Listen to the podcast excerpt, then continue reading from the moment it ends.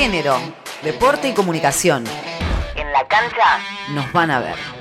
Las murciélagas hacen historia. La selección argentina de fútbol para ciegas, las murciélagas, debutaron con un triunfo en su primera competencia internacional ante Colombia. El encuentro tuvo lugar en el Centro Nacional de Alto Rendimiento Deportivo, CENAR. La disciplina ha tenido un notorio crecimiento en los últimos años. Florencia Rodas, capitana del equipo, comparte más detalles. Esta selección se conformó a fines del 2019 y está integrada por jugadoras de las provincias de Córdoba, Buenos Aires, Salta y Santa Fe. Finalmente, y después de tanta virtualidad nos ha atravesado en cuanto a los entrenamientos durante la pandemia. Tuvimos la posibilidad de concretar nuestro primer encuentro a nivel internacional. Estamos muy contentas, muy orgullosas de los resultados alcanzados y más allá de eso creemos que nuestro triunfo verdadero radica en estar ocupando hoy espacios que antes eran impensados. Hoy es un hecho, es una realidad. Las mujeres con discapacidad jugamos al fútbol y somos parte de una selección. Creemos que este es el puntapié para que más chicas, más mujeres, más niñas se animen, conozcan y puedan ser parte de este hermoso deporte y a su vez más instituciones apuesten, desarrollen y fomenten este deporte e incluyan a las mujeres en el fútbol.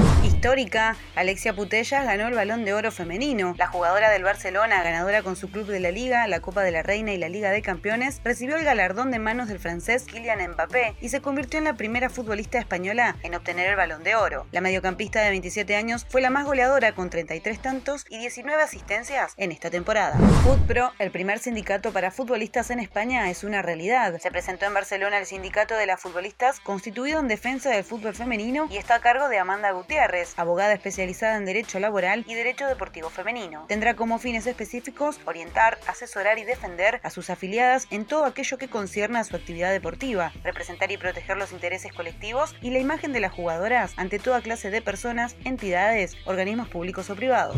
Fuerte presencia de mujeres en las elecciones de River. El Club Atlético River Plate renovará sus autoridades este sábado 4 de diciembre y el cupo femenino del 20% que se reglamentó para las elecciones estará vigente en las cuatro listas que competirán, con Jorge Brito como candidato por el oficialismo, Carlos Trillo, Luis Belli y Antonio Caselli por las tres fórmulas opositoras. La lista del oficialismo es la que más mujeres candidatea para la comisión directiva, con altas chances de ser la elegida y con el primer lugar para la presidenta de la Fundación River e hija del actual presidente Clara Donofrio. Este grupo suma un total de 38 mujeres. La lista de Carlos Trillo tiene presencia de 47 mujeres y para la comisión directiva compite Carla Caputo en la quinta ubicación. La lista que encabeza Luis Belli la integra Dolores Pizarro Daviche e incluye a otras 11 mujeres. Y por último, de la lista de Caselli participan 41 mujeres.